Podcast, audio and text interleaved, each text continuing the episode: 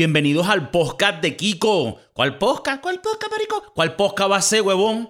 El podcast más sonado ahorita en los barrios, en, en los caseríos, en los lugares de más dinero. No joda, y tenemos de vuelta con nosotros al pana que Frau nos joda en este episodio 50.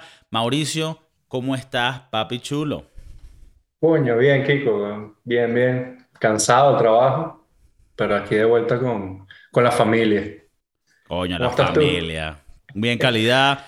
De pana que me vas a, vas, a, vas a decir que no, pero tengo todo el día en el trabajo pensando, coño, hoy vamos a grabar podcast porque tenía, coño, ganas de, de hablar de temas, de hablar pajita.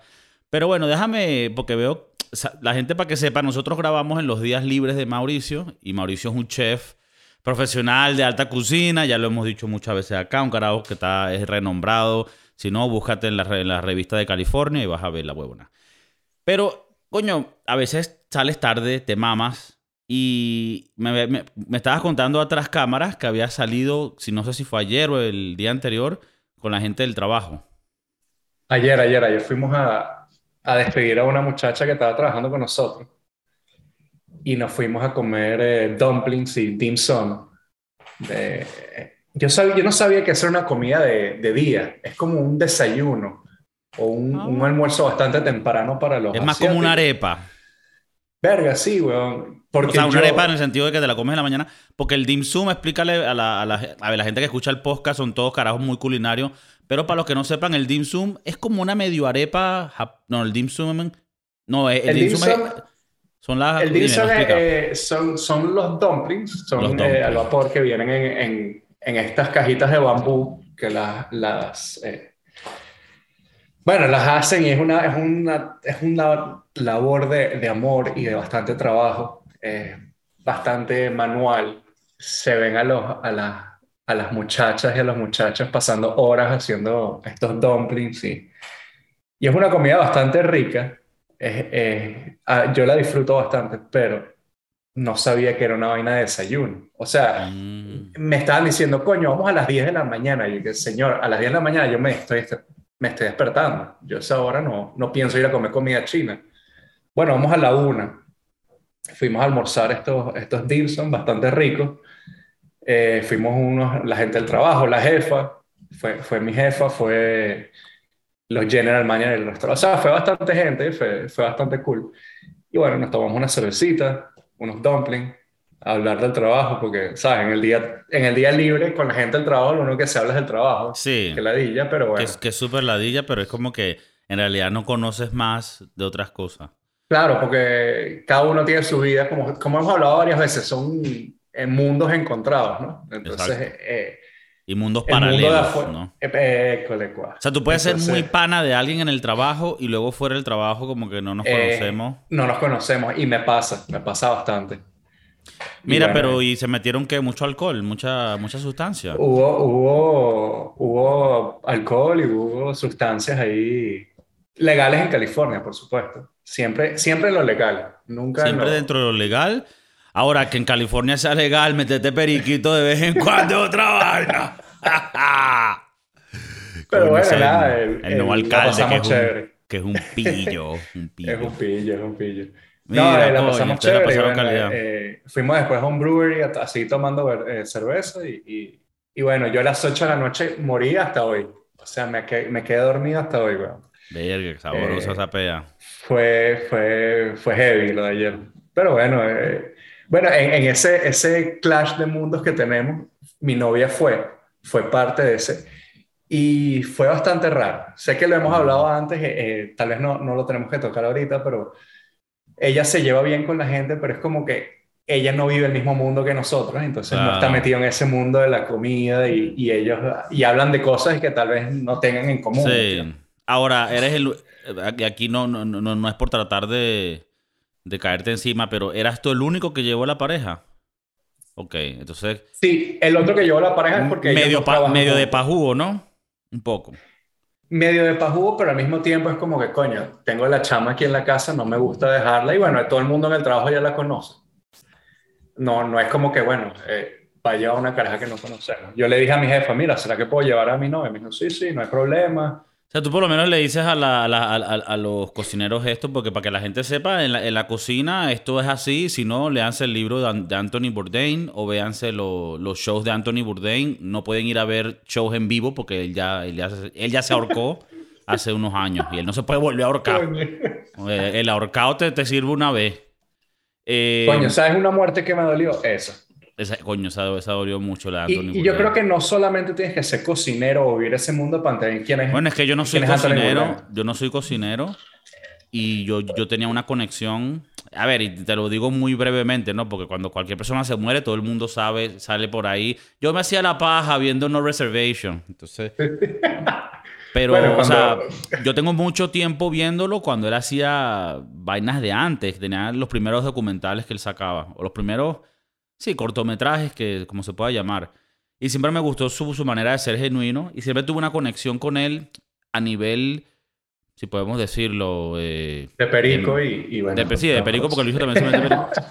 Pero me gustaba como cuando iba a esos países y de verdad, de lo más humilde, intentaba sacar un show que, so- que se viera muy genuino. Bueno, la gente que conoce a Anthony Bourdain sabe que el bicho fue un duro, un huevo pelado. Pero bueno, a lo, a lo que iba yo, coño, que cuando tú vas a estas reuniones de chefs, coño, hay algunos chefs que se meten huevonada. Y no porque tú digas, coño, le gusta la droga, no, sino como tú, cómo tú crees que va a sacar 150 platos en dos horas y media. ¿Qué tú crees?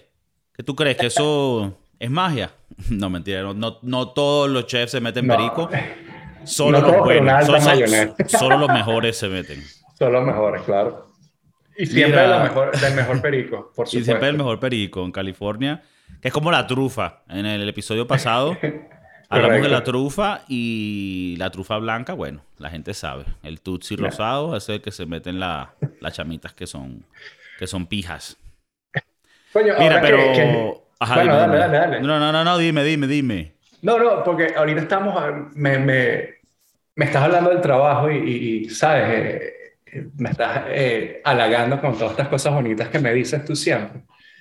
Y coño, yo, yo esta semana tuve un pequeño problema porque, coño, aquí la gasolina está cara, weón. Aquí la gasolina está cariñosa. El otro día le tuve que meter full a mi carrito, a mi yetica. Coño, 70 dólares, weón. 70 Y dólares, tanque full. Tanque full, la gasolina más barata. Ok. En un Volkswagen pequeño- Jetta. Un Volkswagen, en un Volkswagen Jetta. Tuve un pequeño por- eh, problema existencial porque, dice, porque dije, voy al trabajo y hago dinero para gastármelo en la gasolina. O no voy al trabajo, me quedo en mi casa y me ahorro esa gasolina, pero bueno, no estoy haciendo la plata.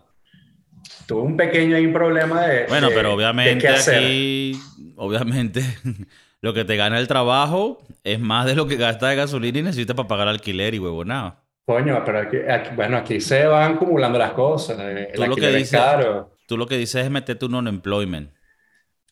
Coño, ya lo hice y, y no te voy a mentir, tengo una platica todavía ahí ahorrada ay. de eso. Hay una plática por ahí. Lo que él no sabe es que el IRS está viendo por todas partes. No Eso, eso es verdad. Y ahorita es que estamos que- en tax season, Taxi, eso tú sabes que eh, eh, el tío Sam, ese coño de madre, busca. Él busca. Él busca por Ah. todas partes. están todos, hijo de puta. ¿Tú sabes cómo es el Coño. tío Sam? El tío Sam es como las compañías hoy en día de, de música. O sea, hoy en día yo, yo soy muy cuidadoso cuando saco música. Primero que yo compongo todo lo mío, pero de que tú todo lo registres a, a tu nombre, tus vainas. Después en el futuro, si alguien trata de usar una pista de alguien, una payasito de una canción, se vuelve un pedo de una demanda. Pero como hoy hay tecnología, hay compañías que van buscando para ver dónde buscan quién está usando tu vaina para joderlo. Pa' y más adelante vamos a, quiero hablar si nos da tiempo de un tema, de una canción de Bad Bunny que se llama Zafaera. A mí no me gusta mucho, pero es de estas que son tipo, aquí yo soy tu tiburón, te voy a meter, va. No la voy a cantar mucho porque me, me lanzan una demanda a mí. Pero los coños madres metieron un sample de Missy Elliott que dice tun, tun, tun, tun, tun. No sé si escuchaste el... Lo vi, lo vi, lo Y vi. quiero hablar contigo después porque eso se armó un rolo de peo y me pareció súper loco como artistas de ese nivel eh, no, no estén más claros. No, no solo eso, no estén más claros en esto antes de sacar una Mm. canción. Lo estoy claro yo, que me escuchas tú y mi mamá cuando está aburrida, no van a estar claros estos mamagüevos. Pero bueno, ese es un tema que voy a tocar ahorita. Háblame del, de, bueno, el tío Sam que está buscando ahorita. ¿Cuánto está ahorita la gasolina? Me dice que son 70 lucas para llenar el Volkswagen Jetta. ¿Y cuánto está costando el galón? Que es cómo se vende allá. Eh, más o menos en 6 dólares con 2. Dos centavos, dos, tres centavos. Acaba de subir. O sea, eh, es una locura, weón. Está subiendo casi que por el minuto. ¿Y estaba en cuánto? Coño, cuando, cuando antes, antes de la loquera. antes de la loquera, aquí ya en California estaba caro. Estaba en 4.50, 4.75. O sea, ya, ya estaba caro. Pero coño, en un mes subió dólar y pico. Ok, ahora mira. Trata de, de ayudarme aquí con mi, mi memoria. Estoy tratando de refrescar la memoria. Porque hubo un tiempo cuando yo vivía con. Y bueno, y, y éramos amigos de que salíamos y jodíamos allá en el sur de la Florida, por los Pembroke Pines. Cuando tú y yo estábamos por allá por Estados Unidos juntos. Yo me acuerdo que la gasolina, eh, cuando, coño, está cara, estaban como en 4 dólares. Eh, Era más o menos esos precios, ¿te acuerdas más o menos? Cuando, eso era, digo yo, como en el 2007, 2008. Verga, marico, no, no creo que era tanto así en esa época, porque cuando yo me mudé de la Florida para California, estaba en dos... Sí, pero él después bajó. Es que él bajó después porque baj- ba- bajó el barril. Hubo una época que estuvo Pero hubo una época que él, bastante que- que él alta. volvió a como, él volvió a subir como hasta los 4. Y me Pero, acuerdo que, coño. que, que eran unos tiempos que uno Eh. también decía, coño, la gasolina. Era o ir a rumbear o quédate en casita tranquilo. O sea, me acuerdo Uno- que era una vaina de que, que- mira, vamos a hacer una vaina, coño, pero pon para la gasolina. O sea, era una vaina que Coño, Pero yo bueno, no tenía carro. Yo, cuando- yo me chuleaba tu carro. Tú, tú chuleabas mi carro. Y cuando uno es pobre, siempre hay que poner para la gasolina. O sea, cueste lo que Coño, ¿tú cueste te, la gasolina. acuerdas, ¿tú te acuerdas que había un carajo que nosotros en high school, o sea, nos, nos, nos clavaba, ¿no? Nos, nos cobraba, así sea, esquina a esquina. No, no voy a decir nombres porque yo creo que él a veces se, se pasa por estos lados, pero había un carajo que nos, que nos cobraba ahí 20 dólares por persona en una época donde la gasolina estaba en un dólar y pico. Sí, bueno, había, dólares. hab- había gente que unos no te cobraban, otros eran justos, otros te decían, mira, para montarte en mi carro tienes que hacerme una transferencia antes. Bueno, yo te digo que eh, el último año de high school yo había una chama que me llevaba al colegio porque vivíamos muy cerca. Y la caraja siempre me pedía plata y yo me hacía loco. Hasta que un día me dijo, mira, si no me das plata, más todo lo que me debes, eh, no te voy a poder llevar más. Y yo le digo, yo en esa época no estaba trabajando, y le digo, mamá, mira, esta chama, si quieres que me siga llevando al trabajo, eh, al colegio, eh, hay que darle una platica. Y mi mamá le, le- hay que pasarle una platica. Eh, y mi mamá le hizo un cheque. Mi mamá Verga, un es que- cheque. Es que, es que con Mauricio está, hay que darle hasta el final, porque si no, no da la platica. Ese es como el tío Martínez que nunca paga nada. Es que nunca. en, es- en esa, en, esa, en ese aspecto, bueno, sí, sí podemos ser como el tío Martínez. No, no. eh, fue chimbo, el chimbo. Pasé pena y bueno, la caraja me dijo: Mira, si no me das platica para la gasolina, no te puedo llevar. Sí. Eh, y bueno, mi mamá pasó un chequecito. Pasó un chequecito coño. Es que- ¿sabes, cuando, sabes cuando uno es carajito, la mamá es como el gobierno chavista de uno? Como que el que tapa los, tapa los huecos. Sí, claro, claro. Bueno, eh, cuando uno es medio afortunado y bendecido, pues hay que, hay que aprovecharse. Yo, no te miento, yo, yo me chuleé a mi mamá hasta los 31 años. Hasta los 30 años que después me, me vine y me, me- ahora me estoy chuleando a mi novia. Ok. Uno va Aquí de se habla claro.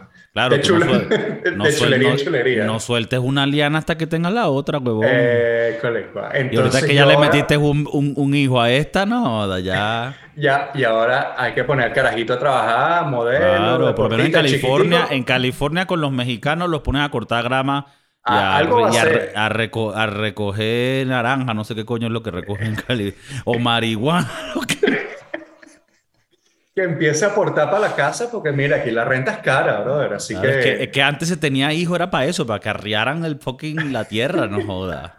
para que sacaran la familia para adelante. coño, ahora, bueno, yo te digo una vaina. Aquí empieza a caminar y está, está en el equipo de fútbol o de béisbol seguro. O de ballet, en lo que le gusta hacer, pero que me, que me aporte a mí. Claro. Que podamos pagar la renta. Tú, tú, tú, tú te ves a ti como, un, como el, el papá de Britney. ¿Conoces un poco la historia? Sí, conozco la historia. Coño, no, eh, siento, siento que ese señor es un maldito hijo de su puta Maldito, madre. ¿no, marico? Por Es eso un maldito. chama. Tú ves esa caraja. Yo esto, bueno, le voy a echar chiste porque yo no creo que, que, que, que yo llegue a los niveles de que Britney Spears escucha el podcast de Kiko, pero La, la Gridney, yo le, yo le llamo la Gridney, porque es como más, coño, más, más, más del pueblo, más como de mi tierra. Coño, la Gridney. Tú ves, mi novia siempre me muestra el Instagram, estamos acostados y me muestra el Instagram de la Gridney. Y tú le ves las vainas que hace. Y yo estoy feliz que ella, que ella es libre, ¿no? Que ella ahora ya puede ser libre, que haga sus. Yo soy Team Britney y siempre la apoyé, me vi los documentales y todo. Pero tú le ves como que hay algo dentro de sus ojos que ya, se, se- ya no está. O se quemó o se fundió porque ella está ahí con sus bailes y que... "Ah, Sí, sí, la vista está. y, vista tú la ves tocada. feliz, pero el feliz que le ves a un... Coño, me perdone Dios. El feliz que le ves a un chamito con problemas que está lamiendo, ¿sabes? Una pared. ¿Sabes? En su mundo él está feliz. ¿Me entiendes? Ella, ella en su mundo está feliz. Ella su- pero, pero nosotros que somos Team Britney deberíamos estar feliz por ella. No, no, ¿Está lamiendo estoy. pared? Chévere. No, no, y lo apoyo, pero sí me da un poquito de tristeza porque ahí parece que algo murió y, y obviamente fue por, por el, el- el- el- Yo lo diría que fue como un trauma, ¿no? Una tortura a largo plazo que le hizo el papá, que Sí. fue un, un cabrón hijo de puta. Coño, y, y no íbamos a hablar de estos temas, esto está hoy improvisado, pero justamente ahorita me acaba de llegar una notificación. La sé si Grini viene para el podcast. La tenemos invitada especial. Britney, por favor, conéctate. Mira, eh, no sé si te acuerdas de Amanda Bynes. Esta cara es fue también una carajita muy Coño, Me famosa. acordaba, andaba el mío porque en mi día, bueno, andaba. Bueno, ella tenía un show, para la gente que no, no la conoce, ella tenía un show en Nickelodeon que se llamaba The Amanda Show, creo, si, no me, si mal no recuerdo. Eh, y coño, me acabo de enterar leyendo la noticia de que ella Que Amanda estaba- Vine está haciendo porno, no joda, vamos. Eh, justamente, ella también estaba en conservation, conservatorship de estos como Britney Spears. Y justamente me llegó la noticia, aquí la tengo al frente, Ajá. que la sacaron del, del... Un juez la sacó del conservatorship, conservatorship en donde estaba, donde la mamá era la que la jodía. Nah, huevona. No leí la noticia completa porque dije, coño, no es algo que va a tocar con Kiko. Pero esto, esto- justamente caímos pero en esto es esto ahorita, que- esto que acaba de salir, esto es inédito. Esto me acaba de llegar, sí, sí, sí. Acuérdense sí. que Mauricio, él está en California y allá el tiempo es, va más adelante y entonces por estar en California también le llegan las noticias más rápido. ¿Por qué creen que lo contraté? Nada más porque, porque tiene un pelo perfecto y, y una chivita, eh, ¿cómo se llama? Erótica, no huevón, porque también tiene los contactos allá, papi. Él es como mi T- TMC, él es mi, mi, mi TMC. Yo sé, el, eh, correcto, correcto. No, bueno, la caraja ahora, por aquí medio leyendo la noticia, tiene 35 años. Ah, ya está más No sabe- jovencita. Es que Britney, sí. Un par de Está para años, no mucho. Está para nosotros. Está para nosotros, amiga de nosotros. Amiga íntima de nosotros. Convive, esa convive. Y bueno, nada, la mamá, la mamá que era una maldita también y le quitaba la plata y bueno, y le hacía hacer cosas que no debía. Y qué loco, es, nadie, o sea, aparte de lo que tú me estás diciendo ahorita, y bueno, también nosotros no somos, ¿sabes?, profesionales en la materia de, de, de- de- de niñas famosas raptadas por su familia, pero eh, yo no conocía esta, eh, o sea, mucha gente conocía lo de Britney, pero no... el de Britney es el más famoso, pero hay Nadie varios... sabía de Amanda Vine. Amanda Bynes. Hay, hay varios famosos en... Lo que pasa es que Amanda Vine no la ves con Instagram mandando mensajes subliminales. No, bueno, Britney se peleó con la hermana. Tipo, no sé, hubo un peo ahí donde no se habla, donde le echó Ah, shade. porque la, la de la hermana le tiró medio tierra, ¿no? Sí, sí, sí. Eh, qué, que tóxica, qué tóxica esa, esa gente, weón. Después que se la chularon toda, weón. Bueno, weón. eh, Cuando eres la niña más famosa de los años 2000, pues... eh, ¿Tú crees que tú sientes que una persona como tú y yo nos entra mucho dinero y a- hasta un punto te vas, te vas a tener que mojonear? O sea, algo va a cambiar. Yo creo que sí. O sea, yo creo que algo tiene que decir, o sea, llegué a este nivel y, y te la tienes que echar. Tienes que tener un pelito de caña en ti. Ok. Pero ahí hay- los niveles, ¿no? Claro. Pero yo creo que al final siempre, o sea, ya, ponte, si el día de mañana tú te vuelves eh, esta superestrella de, de la música o lo que sea, si, creo yo que ya tú tienes una edad donde ya entiendes más las cosas, ¿no? Porque cuando tienes 16, 17, 18 años, dices, o sea, la partí, soy un huevo pelado, aquí no hay nadie mejor que yo, y entonces te crece. Yo creo que ahorita a los 32, 33, 34 años que tenemos nosotros, eh, tienes un poco la cabeza más sentada, estás un poco más claro de todo y bueno, sí, te, te tienes que mojonear un poco, pues dijiste, ok, llegué hasta aquí por algo, pero bueno, estás claro de dónde viniste. Yo, yo sé que... Es, es, bastante interesante lo que hablas porque yo por lo menos que tengo, que tú me conoces desde carajito, desde que estoy haciendo esto de la música, y es algo que quiero hacer todo, que quería hacer toda mi vida y la sigo trabajando. Y a veces digo, coño, no joda, no se me dio nada todavía cuando estaba en mis 20. Y coño, tú, tú te sientes presionado porque mucha gente sale a esa edad y es una edad donde los chamos. Y claro, ahora tengo 30 y pico. Y obviamente, sí, uno quería, coño, que la vaina explotara antes, tal.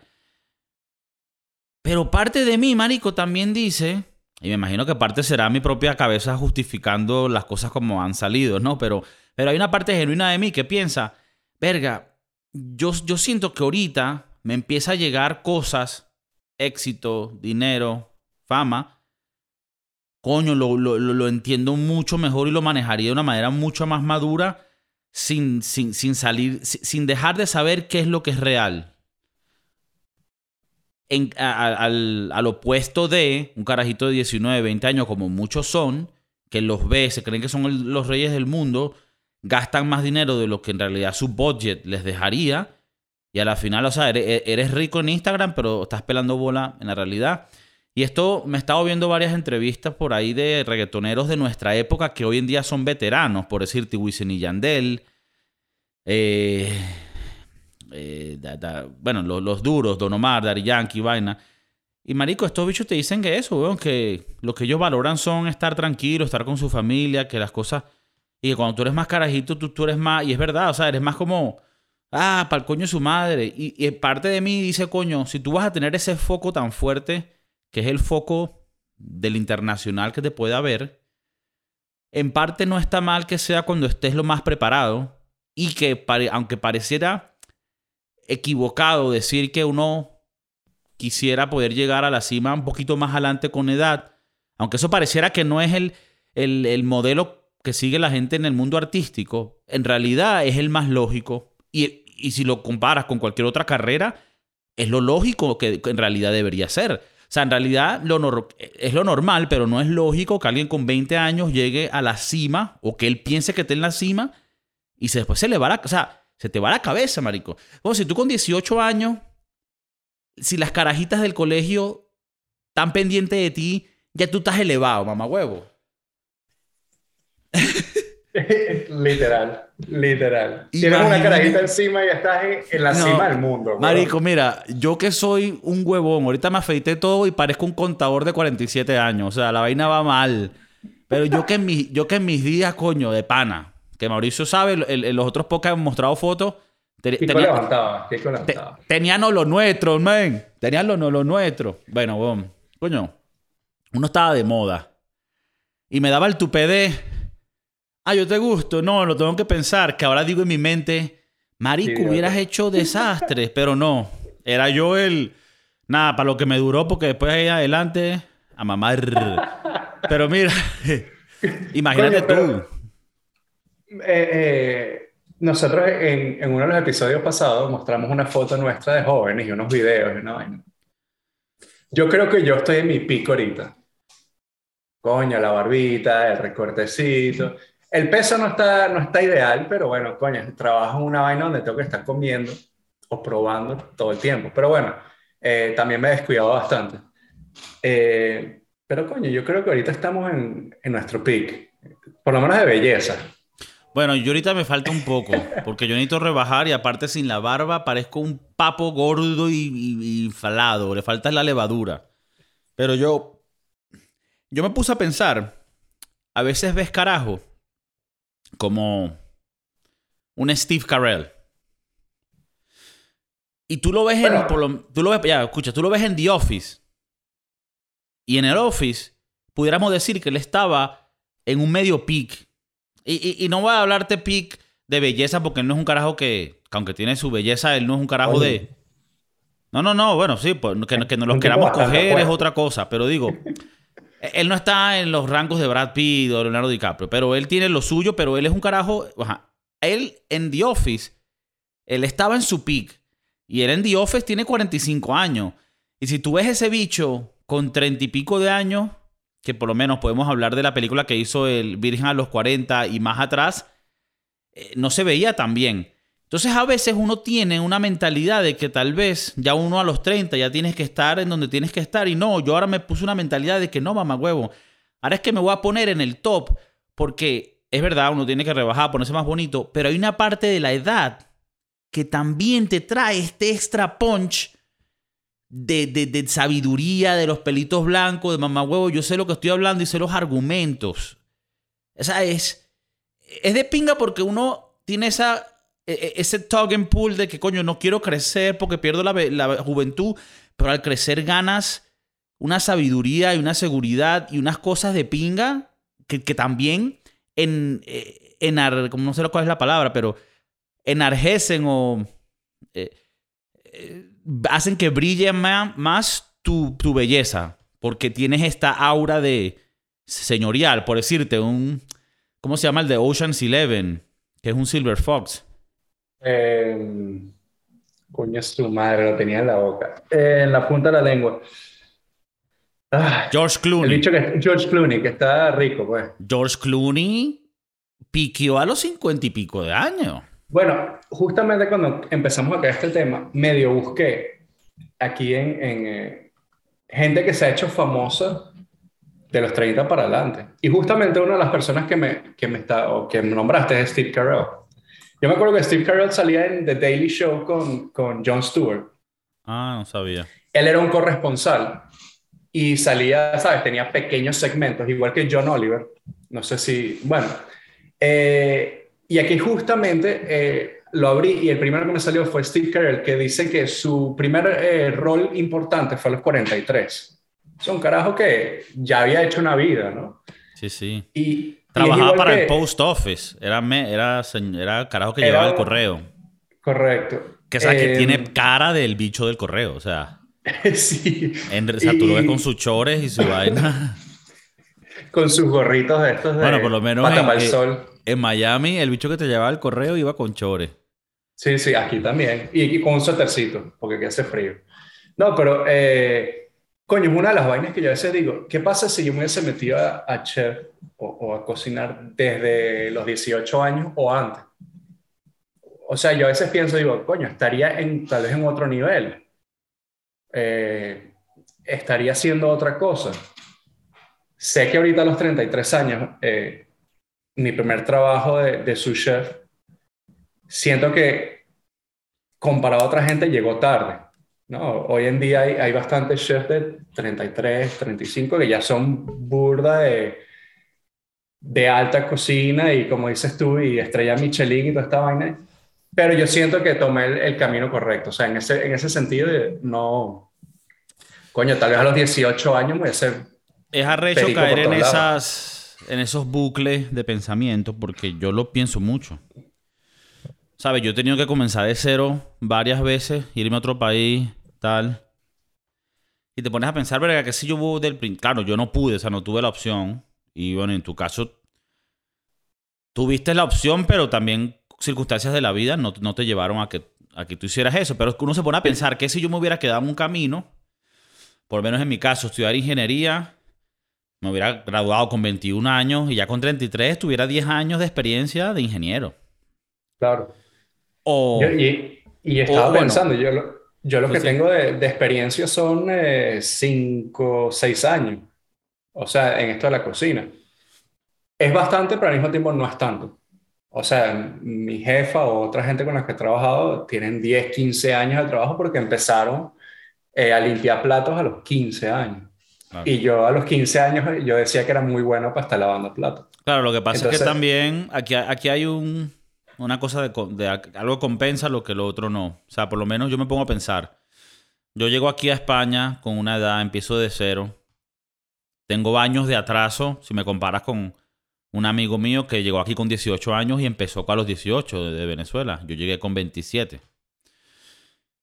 Pero bueno, marico, yo también pienso que bueno, la vida nos, a la vida a veces te lleva sin querer queriendo por ciertas experiencias y el tiempo que no estuviste eh, refinando tus skills como chef o lo que sea que es tu pasión, tu carrera, bueno, estabas teniendo experiencias en otros ámbitos, tal vez jodiendo, tal vez bebiendo, conociendo gente, disfrutando la vida, conociendo mundo. Eso también es importante. Estaba, obteniendo eso que dicen eh, tener calle. Yo estaba, tenía la cultura de, obtener la calle, decía, a mí no me van a joder. Claro. Entonces ahora estoy en una posición donde ya tengo calle y no me dejo, no me dejo Ninguna por nadie. Eh, es, importante porque si tú eres un carajo que saliste del colegio, empezaste a trabajar en un restaurante, que coño, que es ideal, y de ahí empezaste a darle, fino, va a echarle bola, pero tal vez no viviste cosas que, te iban a ayudar para otras vainas. Y cuando aquí Mauricio, y corrígeme si estoy incorrecto, cuando hablas de tener calle, no, no estamos hablando, aunque están relacionadas, no estamos hablando de tener calle, de que eres un malandro de la calle y que llevas los códigos de la calle con tus pistolas y tu vaina, sino más que, o sea, que eres una persona que, que te has enfrentado con lo más eh, rígido de la vida. O sea, de ir a, a mochilear para Europa solo, a darme coñazo a ver qué hay por allá. A irme a vivir a otro país solo y ver cómo resuelvo. A agarrar un autobús de Valencia a Cúcuta, de Valencia a Venezuela, ¿no? Y ver cómo coño salgo del país. O sea, creo que ahí es donde vas yendo tú. La viveza eh, criolla, ¿no? Viveza criolla. Bueno, pero es, eh, yo creo que hay una pequeña diferencia entre viveza criolla y tener calle.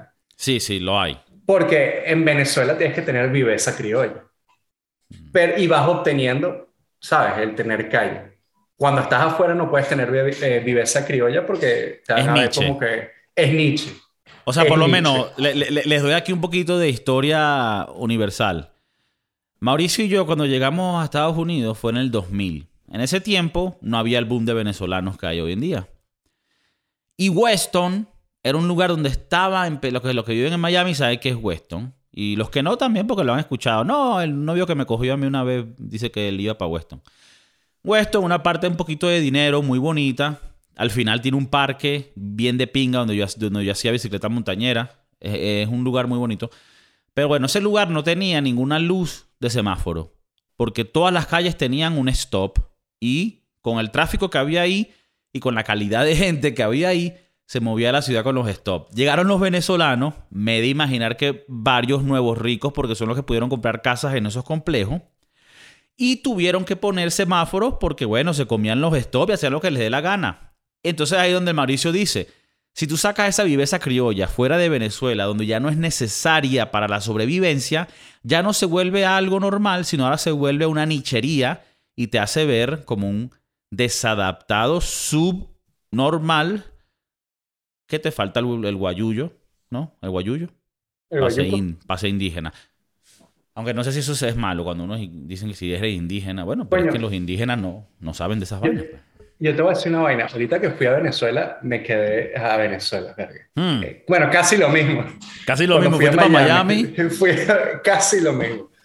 Coño, quedé traumatizado, weón. Allá la gente tiene viveza criolla.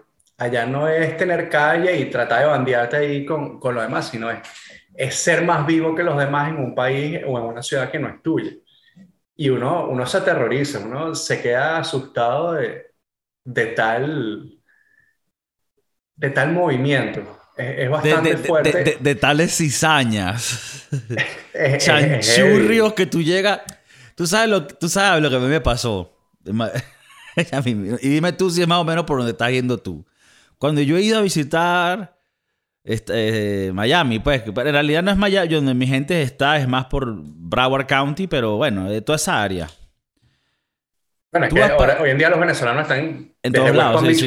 Sí, sí, sí, sí tú vas para allá y, yo cuando voy digo, verga, no joda.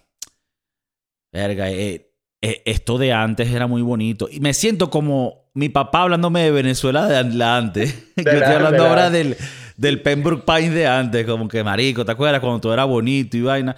Y ahora, marico, es lo que tú dices. Bueno, yo tengo un pana que trabaja de, de, de, de delivery en el sur de la Florida. Y me dicen que, que hay una, una mafia de maracuchos que ya tienen hackeados y controlados las aplicaciones de delivery para que cuando salgan vayan para ellos. Y, ellos tienen 7, 10 carros que controlan ellos y le pagan a los carajos un sueldo. O sea, la vaina es Qué loco. que tú dices, mamagüevos, sácame de aquí, mándame a Wisconsin. si yo lo que quiero es salir es de estos mamagüevos. Por lo menos yo cuando digo mamagüevos quiero salir de la gente tramposa y del chanchu, chanchullo. Eh, de la gente que tiene esa viveza venezolana que han traído acá y, y no ha sido buena, la verdad. No es Porque yo, he ido, yo he ido a sitios, o sea, ahorita que fui a Miami, fui a sitios donde te anotan el acento y es como que ver otro más. Y como que, bro, yo no ni siquiera vivo aquí, no me juntes con esa chusma. Porque la verdad es que, esa gente, eh, uno le quiere echar tierrita, pero es bastante, bastante chusmita, bastante... Pero tú dices, ¿por qué? Porque, porque estás viendo otro tipo de venezolano porque hay otro tipo de venezolano que se está tratando de aprovechar la situación. Hay gente que se está tratando de, aprovechar del, De la situación de poder irse para Estados Unidos y... marico, la cantidad de gente que vive en Venezuela, que está, en, perdón, en Miami, que es de Venezuela, que están en, en asilo político porque, no sé, qué sé yo. Sí, ya, ya, ya te entiendo. Se están tratando de, de, aprovechar el asilo político. Sí, sí, sí, bueno, aquí también. A ver, yo todo la claro, Mauricio. Y bueno, esto no es por, por ir contra ti ni nada. Obviamente esto es una vaina de debates, aquí hablamos libremente.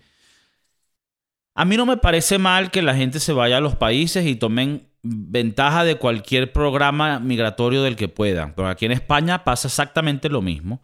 Y hay muchos de esos comentarios, como que a veces ves gente que dices, verga, el nivel de personas que está llegando ya cada vez es más bajo. Ahora, a mí no me importa, ni lo voy a criticar porque al final del día, aunque yo en papeles soy español, yo soy un venezolano más inmigrante y he sido inmigrante toda mi vida y yo no soy quien, para decir quién tiene derecho o no a inmigrar y que le den sus facilidades con sus papeles.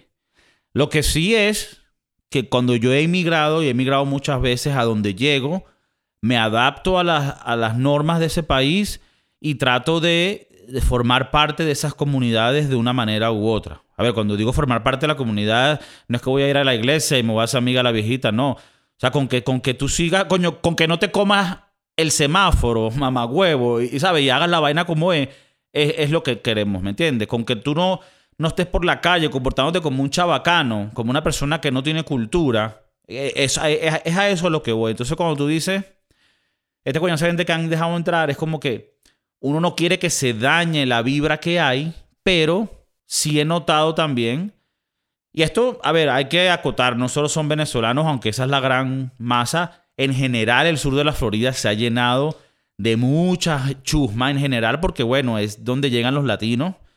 Y bueno, somos latinos, pero también llegan de los de, otros de niveles más bajos, pues. Es así, pues. No, no, hay nada que esconder, ni hay ninguna discriminación, ni racismo, ni un coño de madre. Y el que lo vea así, que se mame tres huevos. Este es el podcast de Kiko y, y Mauricio, aquí decimos lo que no es la puta gana. Pero es eso, pues, como que uno no, es, el Miami que conocimos nosotros. El de nuestra juventud. El, de hace 20 años, ¿no? El de la Cuarta República. No, te digo, eh, estoy, estoy muy de acuerdo contigo en ese sentido. O sea, si, si tienes la oportunidad de irte a otro país y sacar de algún tipo de ventaja y, y ser legal y tener tus papeles eh, de forma legal, estoy de acuerdo pero en decir, no, coño, el asilo político porque, bueno, al, tío del tío, al tío del tío Martínez, lo estaba buscando y bueno, como yo soy familia de él, pues me deberían dar el asilo político. Y aparte tratar de hacer, ya sea Miami o Weston o lo que sea, tratar de hacerlo eh, Venezuela en me como, la, me como el stop, me como la roja, eh, aquí, ¿sabes? Hago lo que me da la gana porque, bueno, yo al final soy venezolano y esta comunidad es toda venezolana y ellos me van a entender.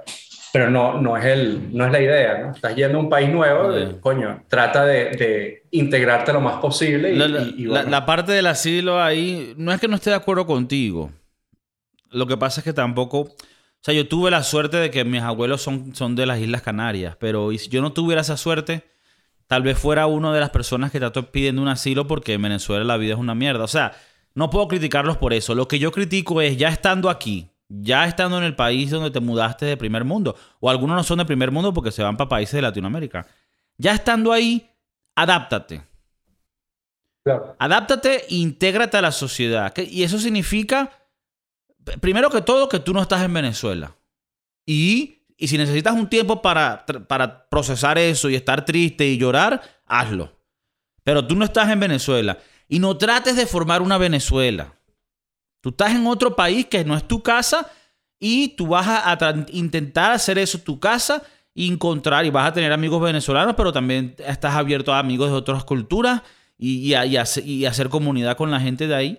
O sea, esto ni siquiera era de los temas de hoy, pero a veces se pareciera, y esto no solo con los venezolanos, esto pasa en general con, algo, con, con inmigraciones. A veces inmigraciones del Medio Oriente, cuando vienen a Europa, pasan casos parecidos de que, pero bueno, estoy hablando desde los venezolanos, pareciera que hay venezolanos que llegan a un país y, y están como que, ay, yo me merezco que me resuelvan, como que, ay, yo, el de las... No, no, no, marico, aquí estamos todos echándole bola. Marico, aquí mi novio me contó que le llegó a una amiga de ella, a una, a una amiga de ella, el novio o el esposo le dio por ayudar a alguien que estaba en Perú o yo qué coño, y le dijo, no, bueno, vente para acá, te puedes quedar en mi casa un tiempito. Tu novia le dijo eso. No, no, no, no. Mi novia me está contando la historia Ah, ok, de, ok, ok, ya, de ya, una amiga ya. de ella que el novio o el esposo trajo a alguien para España. Alguien que estaba como en Perú o en Ecuador. Para empezar, aquí a la gente que me escuche el podcast, que sean hasta, hasta familia mía, hasta familia mía, amigos. O sea, Kiko, que si yo me puedo quedar en tu casa, nadie se puede quedar en mi casa. No. Nadie. Aquí no hay, aquí no hay para que no, que un ratico mientras yo resuelvo, no. A Mauricio sabe que se puede quedar en mi casa porque Mauricio, bueno, él va a estar el tiempo que se va y después se para el coño, pero Mauricio no me va a venir a decir un día y que mira, marico, sabes que, sabes que no tengo los papeles y no, no sé cómo voy a hacer ahora, huevón, ¿me entiendes? Pero, ¿sabes? El, el típico de personas que, que quieren quedarse en tu casa mientras ellos empiezan a, a echarle bola y luego ver qué hacen. A mí no me llamen. Y si ustedes tienen gente que les quiere hacer esa, díganle que no, disculpen. Yo te digo no ahorita, me siento incómodo, pero ya nos ahorramos peos en el futuro. Se viene el chamo, que es el amigo del esposo de la caraja que le está contando la historia, ¿no? Se vienen para acá. Llega el chamo, sin papeles. El chamo, al mes y pico, no es que se va a traer a una novia. Tú puedes creer que se trae una caraja. Y claro, la cara, es que la caraja lo, lo- la aplicó. Esta la están aplicando. Yo pensé que era chiste, la están aplicando. No, que se va a traer a la novia cuando llega la caraja. Y la amiga de, de- de mi novia empieza como a conocer un poco el tema. No, no, es que estos no eran ni novios antes. Este se la trajo porque la caraja le empezó a calentar el huevo por teléfono. Entonces le compró el pasaje, literalmente el, el- meme, o sea, el meme de que le compró el pasaje, ajá. Bueno, la caraja está aquí en España y, aparentemente el carajito le echa mucha bola y se la pasa matando tigre todo el día. O sea, cuando matando tigre en Venezuela es, como dicen en, en- Puerto Rico y en Dominicana, joseando. Está buscándose los reales, buscándose la vida. Y la caraja, marico, desubicada de que, ay, no, pero qué trabajos son los que hay. Ay, pero es que esas cosas no me gustan. Ah, no, pero que esto, ay, yo, pero que... Y me está contando la historia y para mí es una historia de terror porque yo digo, yo tuviera esa gente en mi casa. Terrible, terrible. No lo vamos a poder sacar jamás, weón. No, ada- no, a- no acepten a nadie en su casa. Le dicen, mira, papi, yo le puedo buscar páginas donde usted puede buscar habitaciones y estando aquí te puedo guiar a donde todo. Yo- hay muchas maneras de ayudar a la gente, pero no dejen que se queden en su casa, hermano. Mira, cuando yo me, cuando yo me he mudado, yo me vine para acá, me vine fue mamando huevo, no joda. Conseguí una habitación, pero no joda, guerriándomela y me la sudé desde abajo. Y que todo el mundo se la sude, mamá huevo. No, no, ya. todo tiene- no se lo tenemos que poner en, en bandeja de plata a la gente. Que- No, no, no. o sea, no. uno se lo guerrea, que también se lo guerreen los demás. Yo creo que eso también es parte de lo, de lo que veníamos hablando, de, lo de tener calle y, y- tener viveza criolla. Eso es viveza criolla y eso es bastante nicho. Pero bueno, va- vamos a dejar la... Ah, bueno, la, ajá. Viveza criolla es lo que ellos hicieron. Correcto, correcto. No, voy. Mira, marico, cuando tú vas a un país nuevo, olvídate de que necesitas una semana, un mes, mamá huevo. Tú necesitas un año para Correcto. ver, que, para empezar a abrir los ojos. Marico, es y, y, si tú vienes sin papeles, hermano, también tengo un poquito de conciencia. Bueno, no el que se viene, el que lo acepta. Diga no. Mira, hermano, disculpa, no, aquí no hay espacio, bro. Yo no tengo espacio para esto, hermano. Y ya. Ah, que tú eres una rata, bueno, un amigo menos. Cuando uno va creciendo, uno se da cuenta que uno tiene demasiados amigos. Correcto. Correcto. Bueno, amigos. Amigos, amigos son. Mauricio es mi amigo. Pero conocidos que la di. No, mejor. Mejor que se arrechen contigo y te manden para el coño y ya los eliminas de la lista. Ya es un, un dolor de cabeza. Un menos, menos sí, sí, sí. ¿Sabes como en la cienciología? Ellos creen que, en que tú te liberas de almas negras dentro de ti. Bueno, así, marico. bueno, pero eh. Ah, estábamos hablando de viveza criolla y de tener calle. Quiero dejar la, la viveza criolla por un lado y, y volver a lo que es tener calle. Porque no es que tú seas malandro, no tener calle, marico. Déjame darte un ejemplo de tener calle. Y tampoco es que yo y Mauricio y que no, los tenedores de las calles. No, bueno. Uno nació en Venezuela y algo de calle absorbes porque si no te muere. Yo una vez en Venezuela, yo trabajaba en un, en un restaurante, lavando y echándole bola. Y tenía que agarrar un autobús que recorría toda la ciudad. Toda la avenida, toda la avenida Bolívar. Y ya cuando está llegando el autobús casi a mi parada cerca de donde yo vivo, se monta un bicho, marico, medio feo. ¿Te volaste la cartera? En Venezuela, cuando, cuando uno dice que se monta alguien feo, es que se monta alguien con cara de crimen. Y yo vengo medio sucio, porque vengo, coño, de trabajar y echarle bola. Claro, a la final lo venga uno con cara de Ricardo Mauricio y yo montaba un autobús, lo que pueden escogernos, pero yo vengo todo sucio. y el carajo me ve a mí y me hace así como. ¿Y entonces? Y marico, yo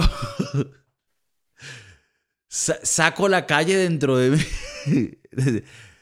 y yo le digo, y para que vean lo que es calle, pues lo que es, lo que es tener calle. Es decir, yo salí y dije, no, nada, marico, burda, mamá, de trabajar todo el día. Estoy harto de esta mierda, weón.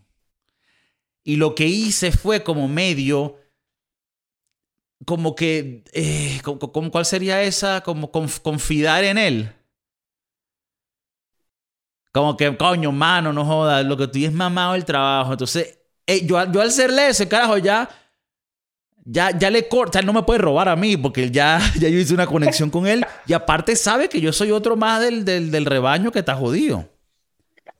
la estaban pasando fuerte, entonces el carajo dijo, no, Entonces le apliqué esa, le apliqué esa, claro, él me vio, me dio, coño, te he dicho todo blanquito, todo, todo, todo Mr. English, Webish. Cuando yo le saqué la, no, mano, lo que ando es mamado, le dije, ah, no, este es otro de los nuestros. Me miró con una cara como que, mira, ¿cuál robamos? me, me, miró como que, bueno, convive. ¿A, quién es estos pajúes que nos robamos? Y, y, yo, nada, el mío, me voy, yo me voy en la siguiente parada. Váyalo. No tuyo, bro. pero, eh, pero eh. te digo una, un, un, ejemplo, pues, un ejemplo donde tú picas adelante y sales, ¿me entiendes? Tú tienes que, ¿Tú sientes que tienes calle hoy en día? ¿Sientes que te puedes bandear ahorita en, en España? No con la viveza criolla, porque ya, como dijimos, ya... Eso le o sea, tú, tú, me estás hablando como que tener calle es algo que desarrollas y tienes que desarrollar en cada lugar que vayas también. O sea, tú me dices que, que, si tener calle en Estados Unidos, tener calle en Estados Unidos no es lo mismo que tener calle en España. Puedes utilizar ciertas fracciones de cada cosa, pero no es, no es lo mismo, ¿no? no, yo sí tengo calle en España porque ya me siento de, con siete años aquí, que ya yo me siento que esta es mi casa y que me conozco los lugares y que sé cómo sentirme seguro. O sea, a ver, vamos a hablar claro, tú has estado aquí también, pero uno lo siente más cuando vive. Es un lugar muy noble y no lo quiero decir mucho porque tal vez se daña, pero aquí con la seguridad, eh, de verdad que uno va muy bien no muy bien. Entonces, tener calle no es tan necesario. Pero sí te puedo decir que manejo la ciudad a mi gusto muy bien. Sé dónde están los lugares de comer, sé dónde voy a beber. Porque es que, a ver, tener calle no tiene nada más que ver con la violencia. Tener calle es simplemente cómo manejarte mejor en una jungla. Si tú te llegas para acá, Kiko, la siguiente semana tengo libre y me compré un pasaje para Madrid, me puedo quedar en tu casa. En el podcast dijiste que no podía, Pero, no, marico, claro que sí puedes, papi. Yo lo digo es para que la, toda la gente que está por allá no se invente huevonas. Te caes acá y entonces, mira, vamos a vernos las cañitas las, y las tortillitas y los sándwiches de, de calamares. Pero vamos a los lugares que yo sé donde yo llego ahí y soy rey. Para que no te jodan. Claro. Saber dónde ir para que no te jodan es tener calle, mamá huevo. Bueno, una vaina es cuando turisteas. Yo, la primera vez que yo fui a Europa, me vieron cara de, de no tener calle. Claro. Y te Me- me metieron, al vieron te metieron al huevero. Bueno, eso es lo que eh, tratan de hacer, ¿no? Hay, un, hay una pequeña historia que cuando fuimos a Las Vegas por primera vez mi novia y yo, o por lo menos yo, entras a uno de estos hoteles arrechísimos que son bastante que, baratos. Ma- Mauricio, que cu- cu- cuando fui a Las Vegas, mi novia y yo, bueno, yo, porque se olvidó que la novia era una prostituta que contrató. Entonces entras a estos hoteles arrechísimos y entonces, eh, ¿sabes? Estás viendo todo y de repente viene una caraja y te dice, mira, si, si vas a este pequeño seminario, te regalamos unas entradas para, para ir a ver Cirque du Soleil. Y yo, como vi buen huevón sin calle, dije, bueno, ¿qué, qué es lo que hay que hacer? Y la caraja, no, vas y te sientas ahí y escuchas 20 minutos de X cosa que te están tratando de vender. Y dije, verga, bueno, uno- unas entradas gratis para Cirque du Soleil que costaban ciento y pico de dólares cada uno. Y dije, bueno, no, no, no suena mala idea. Mi novia me vio y que este, que este huevón, ah, es, vámonos, vamos, salte de esa cola. Yo estaba dispuesto a meterme en mi Ah, seminario de... te salvó. Me salvó. Ella es la, en este sentido, ella es la que tenía la calle. Claro, y te dijo, Aquí- mira, pedazo de pajú. Tú eres huevón, tú eres huevón, salte de ahí. Y yo ahí que le vi a la mujer así como de, bueno, disculpe señora, y me fui. De- disculpe, señora, apenado, es, que, pero- es que no le había preguntado a mi mamá. y le metieron, la- le metieron rolo lepa aquí atrás en la espalda, como que para que... Bueno, cuando salimos ahí me dijo, tú eres huevón. Me empezó a formar un peo, bueno, pero se lo doy siempre. El peo merecido, 100%. Bueno, yo tengo un peo que yo tengo mucha calle. Demasiada, o sea... Claro, aquí, está, aquí estoy jodiendo, ¿no? Pero porque calle está vinculado con tu desconfianza, ¿me entiendes? Estar pila. Y yo soy muy desconfiado. Tan, tan desconfiado que se me hace hasta difícil disfrutar vacaciones. Porque cuando estoy en lugares donde no controlo yo el entorno, no confío en nadie. Y si alguien me dice, no, mira, para que vengas a este evento de pinga, aléjate, mamá huevo. Y le digo a mi novia, pendiente, por ahí tiene la pistola. O sea, no puedo, no puedo, ¿me entiendes? O sea, eh, se me hace difícil que- dejarme llevar y que no, vamos a París y vamos a dejarnos llevar, dejarme llevar. No, Bueno, la primera vez que fui a París, la, o sea, te digo, son, son pequeñas eh, experiencias que ahora vuelvo a ir a París y no me agarra por huevón. Pero la primera vez que fui, eh, estás en la Torre Eiffel y tomando fotos y huevonada. Y entonces viene una niñita, como de 12 años, y te dice, mira, señor, en francés todo, puede firmar aquí, que es una vaina de, de la, qué sé yo, para que nos den una X. Y yo como que, esta me quiere joder, esta me arroba la cartera. Pero yo de huevón firmé mi vaina con un nombre diferente. Eh, y de repente hago así, la chama está hablando con, o sea, eso es toda una red, está hablando, después leyendo sobre, sobre estas redes, es que, bueno, ahí es como empieza la vaina del cartereo, que te quitan las carteras y te tratan de hablar para que venga uno por detrás y quitarte la cartera. Y bueno, menos mal no me quitaron la cartera, pero perdí 50 euros en estos jueguitos de la pelota y, el, y los vasitos. Porque bueno, yo pensé que yo era más inteligente que estos mamagüevos. Y, y eso, ahí, me, ahí fue donde me di cuenta que no tenía calle. Es que no tienes, para eso- hablar claro, como turista no tienes nada de calle. Nada Te- de te- calle. Te, agarraron Ajá. con los trucos más pajudos. Más pa' jugo. Y, y el, de, el, de los, el de la pelota y esta vaina eh, es una vaina loquísima porque te dice, ok, es aquí. Y cuando te estás medio volteando para sacarte la plata, ahí es cuando te mueven el vasito otra vez. No, es este, no, no, hay, no hay pelotica debajo del vasito, te quitan 50 euros. Pero eh, fue, fue una experiencia traumática, pero bueno, uno aprende de esos peos y... y- O sea, una adivinanza de bolita fueron 50 euros.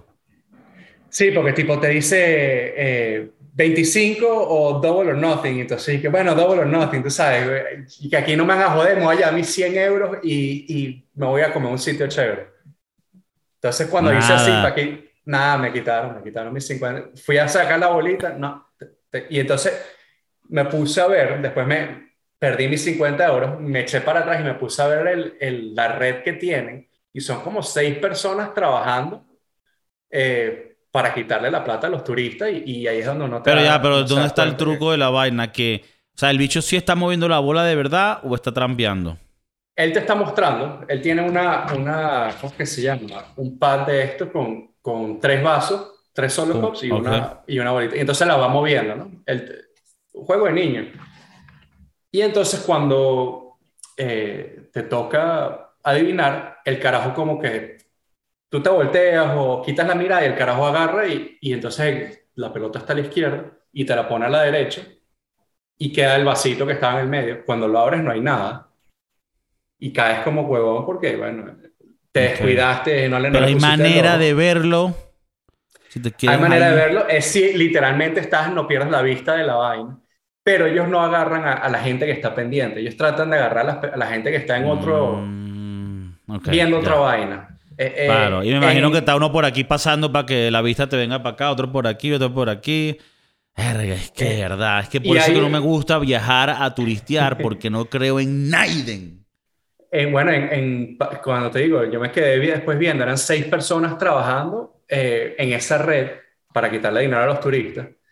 Y eh, también me tocó, no, aquí no perdí dinero, perdí fue tiempo. En el retiro, en Madrid, había una gitana. Y me dice, ven, que te voy a leer la mano. Y entonces, no, gracias, señora.